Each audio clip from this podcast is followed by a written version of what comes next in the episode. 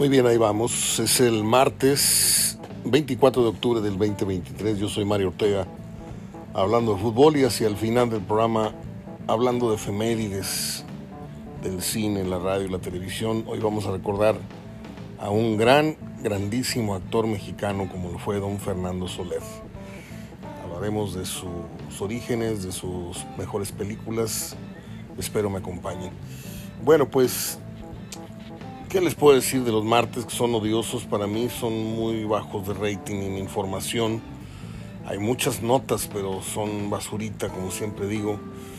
Este, si usted quiere saber con quién anda el futbolista, bueno, fulanito o sultanito, pues aquí no lo va a saber, porque yo no ando este, haciendo programas de si Kevin Álvarez Abranda con sultanita o no sé quién eh, murió el cuervo, por cierto, me estoy enterando en este momento, murió Alberto Ángel el Cuervo a los 73 años, en paz descanse. Uno de los valores de, la música mexicana que no fue del todo reconocido, un hombre muy, muy culto, muy culto. tuve la oportunidad de estar medianamente cerca de, de su persona en no pocas oportunidades y era una persona con una gran conversación, con una gran voz, pero los créditos y los reflectores siempre se los llevaron otros actores, otros cantantes no tan, no tan buenos como él. ¿eh? Acá se los digo en corto. En paz descanse el señor, eh, se llamaba Alberto Ángel el Cuervo. Bueno, pues me estoy enterando en este momento. ¿eh? Le decía pues hay muchos chismecitos, que si tal futbolista anda con una influencer, este, que comunicadores de una misma empresa se están bloqueando en redes sociales. Eh, Mauricio bloqueó a Álvaro Morales, este, porque usted sabe que Álvaro Morales la trae en contra de Memo Ochoa y en contra de Messi y en contra de, o sea, y como este muchacho pues está muy comprometido con la selección y es un defensor a ultranza de ciertos líderes, estoy hablando de Mauricio Imay, pues este lo bloqueó y es un es un es un pleito entre nenas, este, periodísticamente hablando. Esto no debería ser ni siquiera noticia. Y si lo estoy comentando es para darles a entender el bajísimo nivel, el pobre nivel de periodismo que les digo impera desde hace varios años en las principales páginas electrónicas de nuestro país. Eh, ¿Por qué hago este comentario? Y esto se lo voy a decir con muchísima, muchísima humildad. Nosotros fuimos requeridos, nos mandaron a hablar, alguien nos recomendó y nos mandaron a hablar del diario Récord. ¿sí?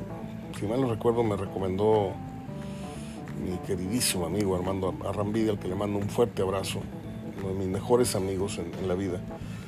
Te mando un fuertísimo abrazo, Armando. Un gran fotógrafo de muchos años, sigue vigente en el fútbol. Este, y bueno, vamos para allá. ¿sí?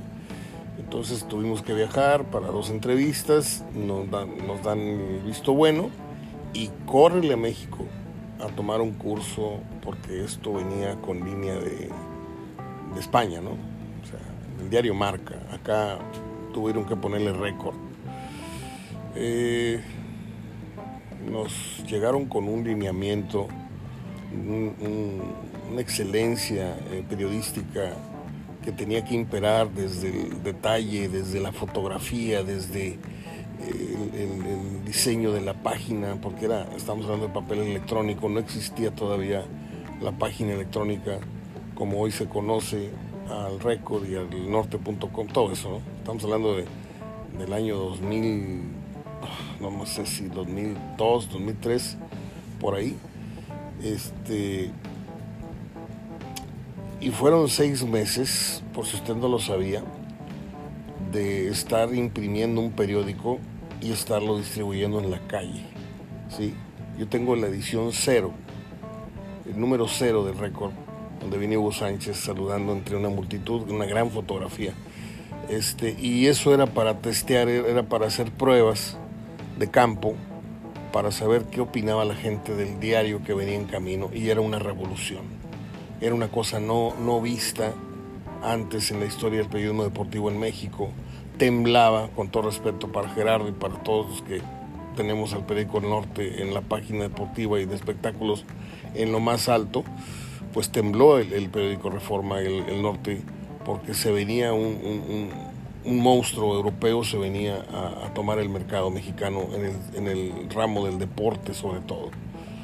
Eh, estuvimos, eh, le digo, ese, ese lapso, eh, y ojo que no dije de tiempo porque es una redundancia, ese lapso estuvimos en el proceso creativo de estar escribiendo yo mis notas.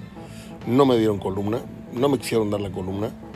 Eh, ya era columnista yo y me dijeron, pues si quieres, y me bajaron al rango de reportero. Yo era el, corresponsal de Monterrey y no tiene nada de malo, ¿eh?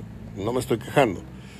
Pero pues me la dieron de ve a hacer el partido y mándanos la crónica o entre semana ve y cubre el entrenamiento y mándanos una entrevista para centrales, páginas centrales con Pasarela, con el Tuca o con algún jugador en específico que ellos me pedían.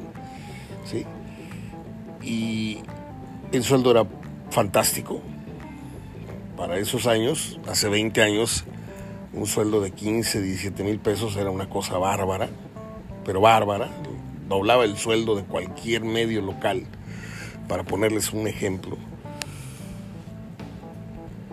¿Y a dónde voy con toda esta historia? A que se cayó tanto, pero tanto, igual que mediotiempo.com, cuando arrancó esta página, yo tenía como editorialistas a los dos cabezas de mediotiempo.com en la radio, cuando estábamos en Núcleo Radio Monterrey, este, y ya luego se fusionaron o los adquirió no sé qué, y es una porquería de página, pero una porquería empezando por, por el que juró por su mamá que nunca iba a trabajar ahí y ahora está ahí haciendo una, una columna con las patas, porque escribe con las patas el chiqui, chiqui Drácula este Arispe.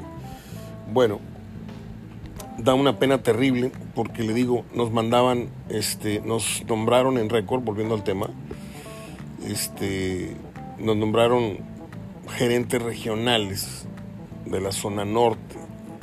Entonces, este, donde ellos tenían pensado distribuir el, periódico, necesitamos, eh, tuvimos que ir a Torreón, tuvimos que andar haciendo una labor de campo para localizar la mejor zona para contratar o rentar una casa en donde iban a estar las oficinas, este, entrevistar reporteros de, de esa zona para... A principio tuve que viajar yo cubría localmente y, el domingo en la mañana agarrábamos camión, Armando y yo agarramos rumbo a Torreón, cubríamos el partido, nos regresábamos el domingo en la noche. Pero también tuvimos que, bueno, yo en lo personal tuve que ir a Torreón, tuve que ir a, Ciudad Juárez, en otras plazas que ya se visualizaba que iban a volver a tener primera división. Lo que le quiero decir es que fue una etapa muy, muy profesional, muy bonita, que mucha gente no conoce. Eh, y hoy volteas a ver aquel Rolls Royce, volteas a ver aquel Cadillac, que para mí era eh, el periódico Record, y lo volteas a ver y parece un, uno de estos taxis que tiene peluche en el tablero y que tiene un, dado así colgado y unos zapatitos de bebé y un perrito así que se le mueve la cabeza, ¿no? El clásico taxi de estos ñeros que, hubo tanto tiempo, así se cayó hasta el piso eh, este periódico.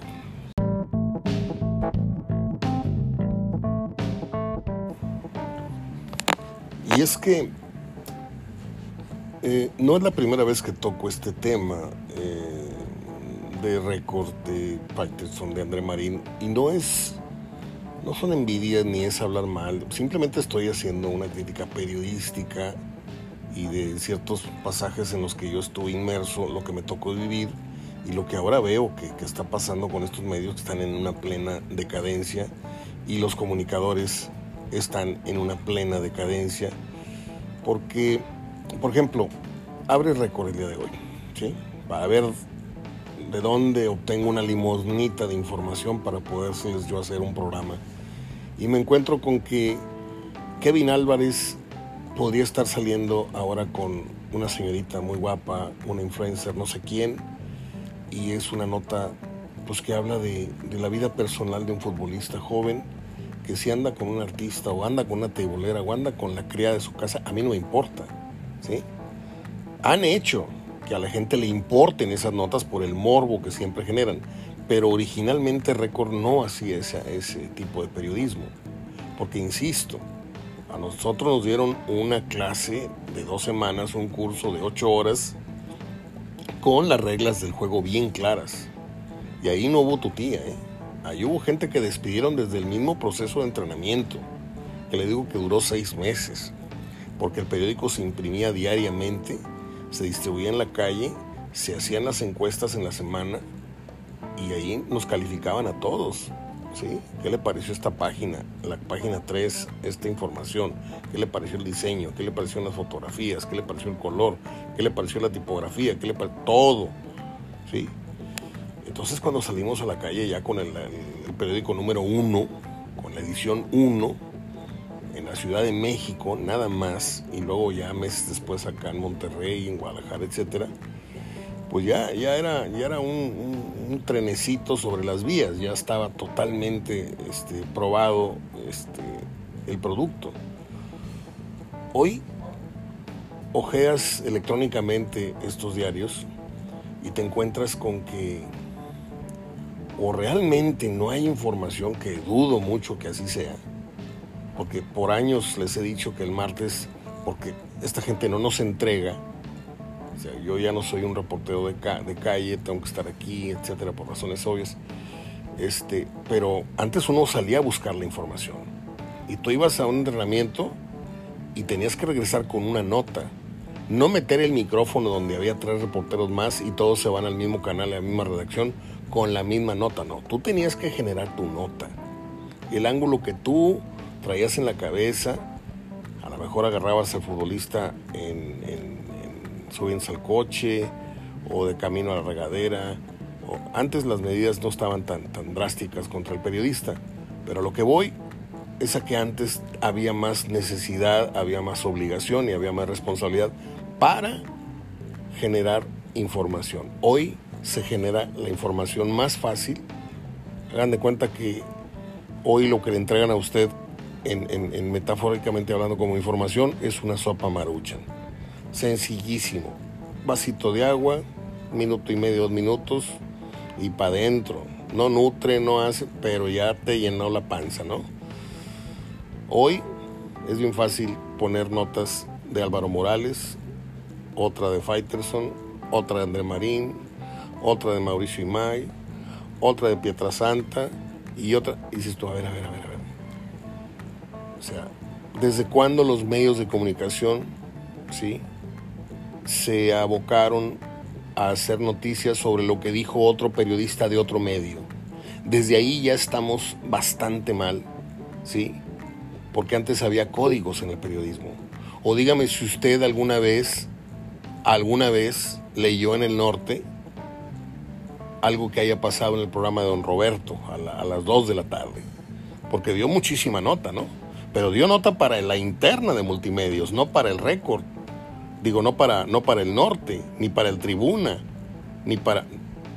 Ellos hacían su circo y, y ahí mismo se, se, dispersaba o se distribuía la, la, información y la política se grababa en el radio, a la menor provocación ahí se está hablando de cualquier tontería y si la dijo don Robert, bueno, vamos a, que esta nota nos debe comer una semana. Pero el norte, ¿tú crees que al norte le importaba replicar lo que se dijo en tal programa? Claro que no. Claro que no, ni Gerardo en su columna, ni Gómez Junco, ni nadie. ¿Por qué? Porque aquí hay códigos. Lo que pase allá, pasa allá. No, acá no. Acá Récord, acá todos los periódicos, y creo que el esto no tanto. Este, o será que no lo tengo muy, muy, muy seguido el esto. Este, leo una, una vez a la semana el periódico El Esto. Bueno, desde que murieron los grandes editorialistas del esto ya casi no lo consulto, la verdad. Pero hoy tú te das cuenta que el récord hace notas de Fox, hace notas de ESPN, hace notas de Claro, hace notas de Televisa y si le sacudes tantito así a la, libreta y a ver qué, qué, trae de apuntes, pues por ahí el 35 o el 25% de la información semanal la sacan de otros medios. Y esto te habla de la vulgaridad con la que hoy se ejerce el periodismo. ¿Por qué vulgaridad? Porque no es posible que tú seas un periodista que te precias y aspiras a cubrir la, la fuente del fútbol con la aspiración. Antes había que pasar por filtros. ¿Quieres ser este, comentarista? ¿Quieres ser analista? Bueno, primero tienes que cubrir entrenamientos, luego tienes que hacer este, crónica, redactarme la crónica sin punto de vista, me tienes que decir esto pasó al tal minuto, pa, pa, pa, esta delineación, y cuando yo te diga, opinas, ¿sí? No, ahorita cualquier mozalbete te, da una opinión, pues, para arriba de lo que vio el partido, y muy tiernitos los paran como comentaristas, ¿sí? Y no los hacen cumplir el proceso. Y, vamos con el, tema local. De repente usted prende el radio y oye el sábado o el domingo en la mañana en donde dices tú, ¿con quién llenamos? A ver, tráete a los dos amigos de tu, de tu barrio, otra, eh, ponlos ahí. Y ya, los muchachos ya se, ya se sienten líderes de opinión. Y soy el filántropo de no sé qué, y yo soy el filósofo. Y se vuelven loquitos los muchachos, ¿sí? Cuando nunca se han pegado una soleada de tres horas esperando que termine un entrenamiento de Suazo, en el Cerrito, o en el refugio, o en la fregada. Cuando nunca agarraron un camión para ir a cubrir un... ah, no, si no me mandas a, a, un América Monterrey en avión, este, pues no, no voy, ¿no? No saben, no saben, no supieron pagar nunca el precio de esto, ¿sí? Entonces, cuando tú abres ahorita el récord y encuentras con que Mauricio Imay bloquea en sus redes sociales a Álvaro Morales por meterse con Memo Ochoa. Ay tú, dame mi pelota, ya no juego. O sea, el personaje de Álvaro Morales, ese le tira este, al Cruz Azul. Antes era cementero, ahora es americanista. Desde ahí ya vamos mal. Nadie cambia de club. Puedes cambiar de novia, puedes cambiar de esposa, puedes cambiar de lugar de residencia, pero nadie cambia de equipo. Un aficionado que se precia ser aficionado realmente de hueso colorado no cambia de equipo. Bueno, este hombre ya hizo lo que hicieron varios aquí en Monterrey, ¿no? El que le iba al América, luego le iba este, al Monterrey y luego ya lo corrieron. Eh, y, don, y, don, y su papá también. Su papá llegó siendo leonés, seguidor de León. Luego lo corrieron del Cerrito. Y luego se hizo el, emblema de los Tigres con un micrófono en la mano. Muchas cosas que contar. Este. Y repito, hoy te das cuenta que los medios electrónicos, porque ahorita estoy citando a Record, porque acabo de ver estas dos cabezas de, nota que tienen que ver con Mauricio y con Álvaro Morales, con Pietrasanta, que se enojó mucho porque sentaron a Memo Ochoa. Pues sí, pero ese, es un punto de vista de, de ESPN. Es un punto de, un trabajador de otra empresa. Tú deberías de preocuparte por lo que tu, tu periódico genera.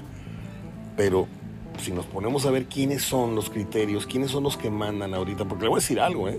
cuando nosotros tomamos ese, todo ese, ese curso, vinieron de Europa este, gente que peinaba canas, gente, no vinieron estos yuppies de hoy, estos muchachitos este, embillantinados, eh, fitness, eh, medio izquierdosos, medio raritos algunos, que no tienen la, mayor trascendencia, el mayor de los respetos y antes había verdaderos maestros, gente a la cual admirabas, volteabas para arriba y admirabas. Ahorita, mire, yo le voy a explicar por qué yo salí de récord. ¿sí? Por, si le cuentan a usted otra cosa, aquí se la voy a contar. Yo estaba muy contento, tenía muy buenas este, prestaciones, muy buen sueldo, etc. Imagínense, estoy hablando de 2002, 2003, pagaban 15 mil pesos. Eche el tiempo para atrás, ¿eh? Acá se pagaban 5, 7 mil pesos, así como bien pagado en los medios. Y Record te pagaba 15, 17, más, más gastos, más traslados, más hoteles, más... Bueno. El problema, y esto lo voy a contar rápidamente, el problema es que yo me vine de México con un radio famoso no sé si era un beat, pero un radio, era un radio más bien, porque tenía voz. Y podías estar tú en la intimidad, o podías estar en el cine, o podías estar roncando con tu vieja en la playa, en el norte, y te sonaba el mendigo radio. Y no dejaban de insistir hasta que no contestaras. ¿Sí? Estaba prohibido apagar ese aparatejo. Y te escribían o te decían un mensaje así tal cual. Eh, señor Ortega, le hablamos de aquí de la reacción de, de Record. Dice mi jefe que eh, le encarga para mañana, sin falta, una plática de media hora con el Tuca Ferretti este, para páginas centrales. Oye, maestro, son las 2 de la mañana, estoy dormido y esas cosas se gestionan. No es de irle a tocar el hombro al Tuca. Me dijeron que le toque. Esas cosas se gestionaban con tiempo. Y si no lo hacías, te corrían. Yo me tuve que humillar dos veces, decirle a tu señor, no me esté molestando. Señor, es que si no me dan entrevista me van a correr. Pues que lo corran, a mí que me importa. Me van a correr, señor. Por favor, le encargo ese favor. Deténgase, aunque sea... ¿Cuánto dijo? ¿Media hora? No, está, está usted loco, no sé qué. Ya me dio la entrevista ahí en las oficinas de la entrada al estadio. Mandé la foto para que vean que no estoy inventando la nota mandé algunos cassettes con fragmentos, un cassette con fragmentos. Destazaron la entrevista y la publicaron en dos, en dos partes en, en páginas centrales. Lo mismo con Pasarela. Estaba yo en el cine, me sacaban de la sala. Yo me tenía que salir corriendo porque era una vergüenza estar ahí con el radio prendido. Me tuve que bajar de, de donde estaba subido este, me tuve que, salir de un restaurante, me tuve que, todos los escenarios que se imagine me pasaron. Hasta que yo les dije, ¿saben qué, señores? Este, yo enciendo mi radio a las 6 de la mañana, 6 y media, 7 de la mañana, y lo apago a las 10 de la noche. ¿Sí? No, pues es que usted no nos va a decir. No, sí les voy a decir. Porque yo, cuando tú estabas en pegado a la chicha a tu mamá, yo ya, yo ya estaba cubriendo mundiales. ¿eh?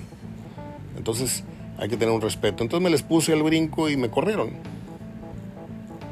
¿Por qué? Porque no soy muy, muy inteligente, dejé ir un buen trabajo, dejé ir un buen sueldo, pero nadie iba a pisotear mi dignidad y mi trayectoria. Y piense usted de mí en este momento lo que quiera, si es petulante lo que estoy diciendo, si soy poco inteligente, pero yo sé que los jóvenes vienen empujando, pero hay de jóvenes a jóvenes. ¿sí? No todos los que debutan en primera división van a llegar a ser estrellas y no todos los que dirigen ahorita el periodismo, como se, le conoce hoy día, el periodismo electrónico, no todos son brillantes, no todos son necesariamente mejores que los de hace 20, 30 años que, que egresamos de una facultad, de hace 40 años. Porque yo no quiero caer en, en ese tema de todo lo anterior fue mejor, todo tiempo fue mejor no todo, pero sí una gran mayoría. En el tema del fútbol, una gran mayoría se hacía mejor periodismo, había más valores, había más ética, había mejor espectáculo, había mejores equipos, había mejores extranjeros, había menos y mejores extranjeros, había mejores árbitros.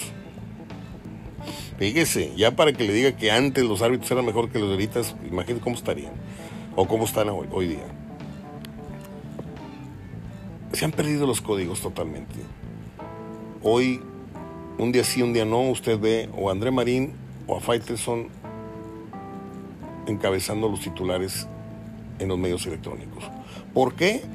Porque una vez un día dijo jamás, no, jamás trabajaría, seguro jamás. Y al otro día, este, eres como un padre para mí, pero me tengo que ir, esta es una gran oportunidad. A ver, a ver, a ver. Y de ahí se hace un novelón, porque pues te das cuenta la poca dignidad o la poca inteligencia, porque no tiene nada de malo irte a trabajar a Televisa, siempre y cuando no te hayas dedicado los últimos 20 años a tirarle todos los días a Televisa, te hayas burlado de Televisa, le hayas tirado al dueño que hoy te va a firmar el cheque, te hayas burlado de, la empresa y de todo lo que representa. Porque cuando tú te avientas esos tiros, te avientas esos compromisos periodísticamente hablando, te estás condenando. Pero no. Este no se condenó a nada. Dijo, si dije, no me acuerdo. Y pues es una oportunidad, es un nuevo reto. Ah, caray.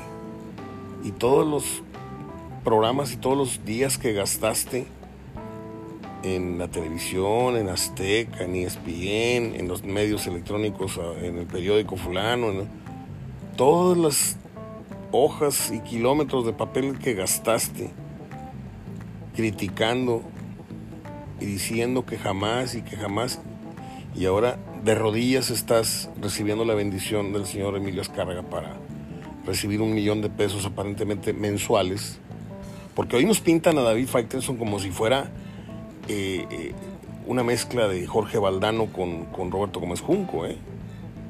Y aquí yo tengo años diciéndoles, años, que David Faitelson es como una cabra en una cristalería. ¿sí? Es como ese niño que en una comida familiar de estas de aniversario, donde hay una mesa larga con muchos familiares, y no falta la sobrina o, la, hermana o la tía que trae un niño en brazos y el niño le está pegando a la sopa y está salpicando y está haciendo un ruidazo y está... Ese es David Fateson, es el, es el necio, es el, el imprudente de, la mesa de opinión.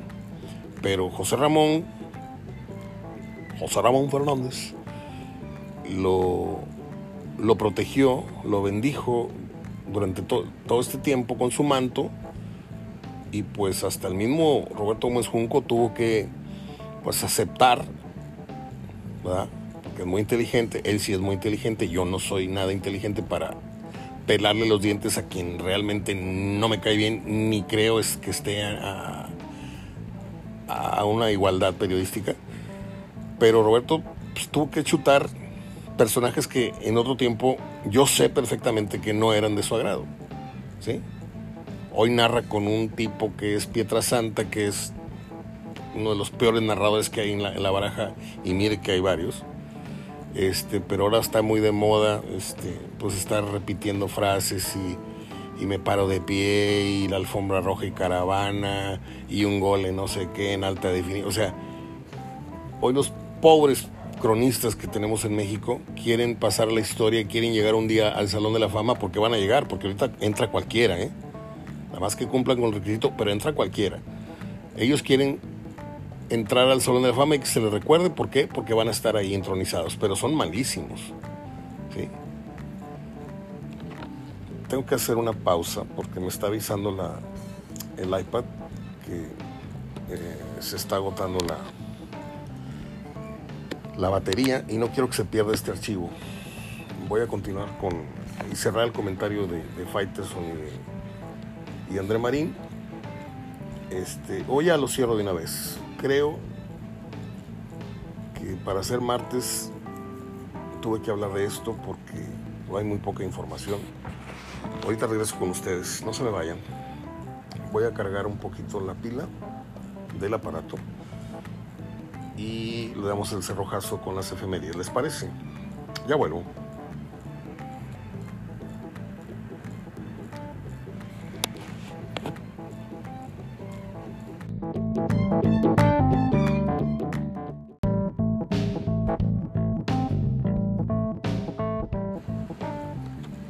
Vamos ahora con el cierre acostumbrado del programa que tiene que ver con las efemérides que yo considero que pueden resultarle a usted interesantes. Recordar nombres de la música, del cine, la televisión, eh, a ver qué le parecen. Por ejemplo, usted y yo tuvimos seguramente como uno de nuestros ídolos en la infancia a Batman, a Robin, a Superman, al Hombre Araña, a Aquaman. Bueno, pues en el caso de Batman, un día como hoy, en 1915, nace su eh, creador, el escritor estadounidense Bob Kane, creador del mítico personaje de Batman. En 1939 nació el actor estadounidense F. Murray Abraham. Él participa en la película aquella que gana el Oscar, Amadeus. Él es el villano. Recordarán aquel rostro siempre adusto, siempre desagradable, porque fue su sello, eh, ya murió él, este actor, y salió en otras películas de narcotráfico y de, así, películas de diferentes cortes, pero siempre él tuvo a cargo la parte del villano. Bueno, yo esta película la tengo muy odiada, y a él de paso, cinematográficamente hablando, ¿no? Porque Amadeus le gana el Oscar a Los Gritos del Silencio, que para mí es una de las joyas, una de las mejores películas que he visto en mi vida, porque es una película que habla de periodismo, una película que habla de guerra y una película que habla de amistad, este, y que tiene un final devastador y encantador a la vez. Eh, no les puedo decir porque seguramente algunos van a tener la curiosidad, si no la han visto, van a ir a buscarla. este y pues le ganó, Amadeus le ganó por el solo vestuario, por el solo personaje al que estaban homenajeando en la película, que era Amadeus, este, por eh, la época, por revivir la, la escenografía de esos tiempos, pero la película era malísima. Amadeus es una película malísima. Empezando por la forma en que personificaron a, Amadeus. Bueno, eh, en el 47 nace el actor estadounidense Kevin Klein. Eh, usted lo recordará en A Fish Called Wanda, un pescado llamado, un pez llamado Wanda. Hizo un western delicioso que fue Silverado. Este, creo que sale aquel que fuera el, jefe de Clarice en El silencio de los inocentes, o Scotland puede ser. Eh, Kevin Klein, para muchos es recordado por la película El beso francés con Meg Ryan, una todavía muy bella Meg Ryan, encantadora Meg Ryan, ya luego se destazó la cara con cirugías que la dejaron pues, muy tristemente fea. Este señor Kevin Klein salió en el churro este de Will Smith, en Wild Wild West, en donde sale este, nuestra querida Salma Hayek, Salma Hayek, perdón. Eh, hizo una película donde sale de presidente de los Estados Unidos con Sigourney Weaver. Hace una muy buena película con mm, estos actorazos que son eh, Morgan Freeman, Michael Douglas, eh, Plan en Las Vegas, algo así se llama, uno y dos. Salen La Pantera Rosa con Steve Martin. Muchos lo recuerdan y otros no. En La Decisión de Sofía con Meryl Streep, también ahí aparece Kevin Klein. Eh, pues hay, hay muchos títulos, Amigos con Derechos, con Aston Kutcher, este, es comedia romántica. no es cualquier actor. Ah, también aparece en Chaplin con eh, Robert Downey en 1992. Por cierto, ayer estaba viendo por la noche un largo reportaje sobre la vida de, Charles Chaplin y se me cayó hasta el piso, ¿eh? pero hasta el piso, porque yo me sabía la, negra historia de este señor. Este, no puedo mencionar detalles porque pues, no, no, no quisiera darle ese giro al programa, pero también aparece en el último viaje a Las Vegas, segunda parte. Son películas muy, muy buenas, muy, muy agradables. Bueno, pues ese, fue brevemente un recorrido por las mejores películas de Kevin Klein. Repito, para mí, El beso francés, donde hace el papel de un ladrón que le planta, ahora sí que una planta en el equipaje a Mike Ryan, este, era una, un pie de, ¿cómo se le llama? No sé mucho del término, pero era una una plantita de un viñedo que iba él, su sueño, tener un viñedo. Bueno, qué, buena película. Me acuerdo mucho de esa, El beso francés, y de Olvídate de París, Forget Paris, este que no era de él, era de otro actor, en donde sale Deborah Winger. Bueno, en 1960 nace el actor estadounidense Bradley eh, Darrell Wong, él aparece en la serie La Ley y el Orden Víctimas Especiales, que va a ser mencionada varias veces en este programa. Eh, precisamente, eh, ahora que hablaba de Amadeus, Sam Watterson, que sale en La Perdedora, ante esta película, La Perdedora Killing Fields, luego hizo carrera haciendo un papel importante en esta serie. Por eso le digo que iba a mencionar varias veces La Ley y el Orden, porque sale Sam Watterson ahí y luego acabo de mencionar a este hombre Bradley Darrell Wong, que aparece en La Ley y el Orden. En 1969 nace Adela Noriega, quien cobró fama a raíz de la novela Quinceañera y luego cobró más fama cuando se supo que era este, la dama de compañía de un célebre presidente. Mexicanos y mexicanas, ese. En 1970 nace el actor estadounidense Raúl Esparza, quien también formó parte del elenco de la serie La Ley y el Orden, Unidad de Víctimas Especiales. Yo lo vi una temporada del programa y luego ya me fastidió porque pues era muy repetitivo el tema, ¿no? Abusos, golpeos, violaciones. Dije, no, ya, ya, ya, para concientizar ya, ya estuvo, pero era, era demasiado. Para mí fue demasiado tema. Aquí es donde sí voy a hacer un poquito hincapié porque un día como hoy murió uno de los más grandes actores que ha tenido el cine mexicano, como lo fue don Fernando Soler. Y le voy a decir algo, tuve que repetir 19 minutos de, grabación, porque luego que revisé este segmento último dije Fernando Solís y me da mucha vergüenza estar haciendo aclaraciones por escrito, entonces decidí grabar otra vez. Es don Fernando Soler. Eh, pues, ¿qué les puedo decir?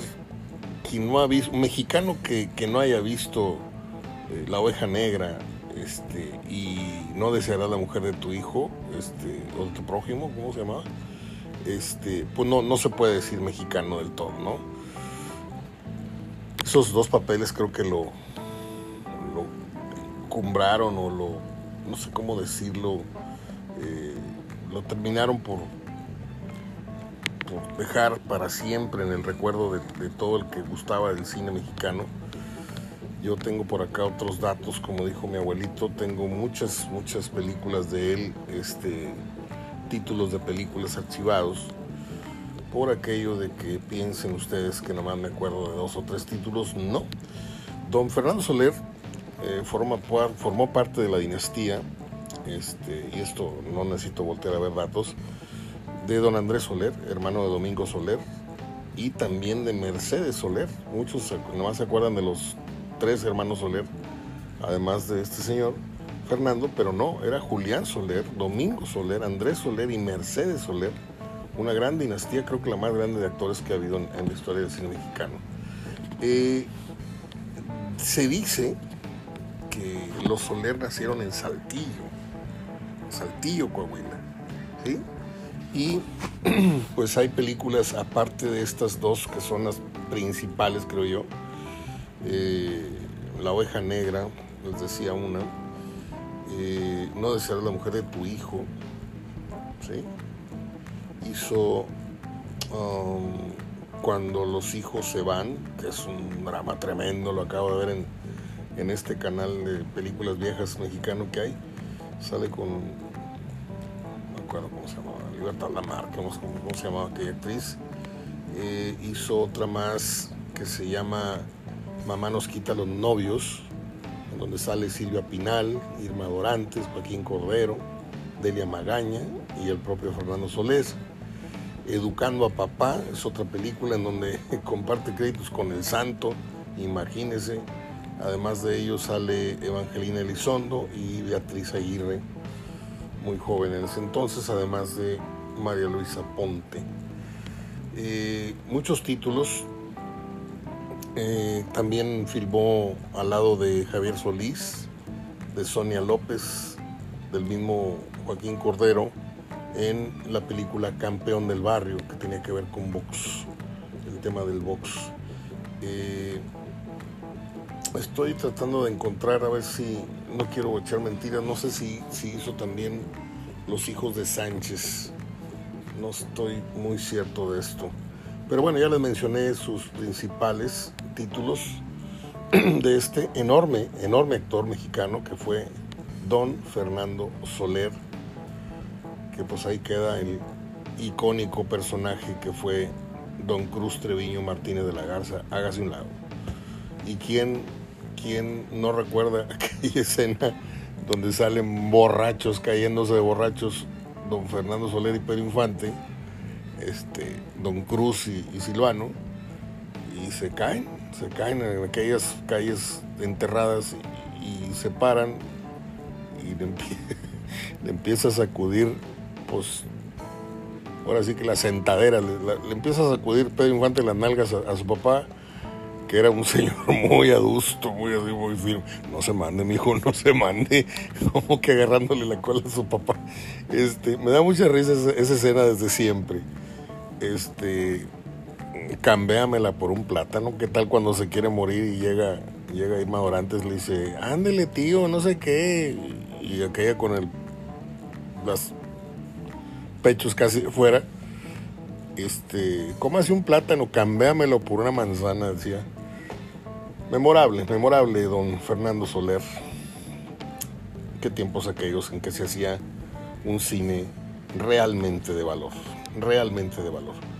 Bueno, pues ah, vamos a terminar las efemérides.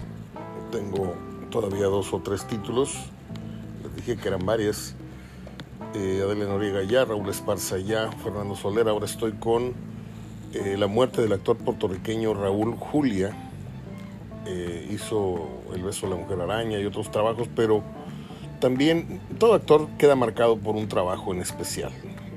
No así Meryl Streep, que tiene muy buenos trabajos y no sabes por cuál recordarla en especial, si por El francotirador, si por Sophie's Choice, si por... Pero en el caso de Raúl Julia, eh, él hizo el papel de um, Homero Adams, en la familia Adams en el cine. Cuando empezó todo esto de internet, alguien me, enseñó los primeros pasos para... De hecho, alguien me abrió una cuenta en Infocel, me dijo Mario, Mario 191999 arroba Infocel, y me dijo, esta va a ser tu, cuenta y pone tu, tu, tu password. Yo no sabía nada. Y yo lo que quería era empezar a practicar no soy muy bueno escribiendo con al teclado, pero yo necesitaba este, empezar a dominar eso. Este, y me inscribió en un chat, en estos cuartos de Infocel, que lo mismo te podías meter a un chat de conversaciones de México, de Argentina, de España. Y yo me, me andaba ahí queriendo entablar diálogo con cualquier persona que no fuera de aquí, para conocer otras costumbres, para hablar de cine y donde voy conociendo a un muchacho con el que platiqué varias semanas, este, no me acuerdo si su nombre era Raúl o... El caso es de que terminamos haciendo buena amistad, estoy hablando de, de 1999, imagínese, pues era justamente hijo de Raúl Julia, de este hombre que hablamos. En 1997 muere el actor de doblaje estadounidense Donald Messick le conocían como Don Messick. Este, esta voz se hizo muy famosa en los Estados Unidos por eh, ser la voz de Scooby-Doo, el perro este miedoso, juguetón. En 1997, 1997 muere el cantante y actor mexicano Luis Aguilar el Gallo Giro, que también dejó un papel muy difícil de olvidar en A Toda Máquina con uh, Pedro Infante. En 2013 fallece la actriz mexicana Ana Berta Lepe, que formó parte del elenco de la cinta La nave de los monstruos. No sé si es la de, la de Clavillazo. ¿Se acuerda usted de Tierra llamando a la nave? Contesta Clavillazo, ¿qué pasó, papito? No sé si es esa o, o sea otra película, pero yo recuerdo muy bien ese diálogo. Eh, pues es todo. Es todo en referencia a las efemérides. Y me da mucha risa abrir eh, un periódico para el que trabajé, eh, abrir la página electrónica.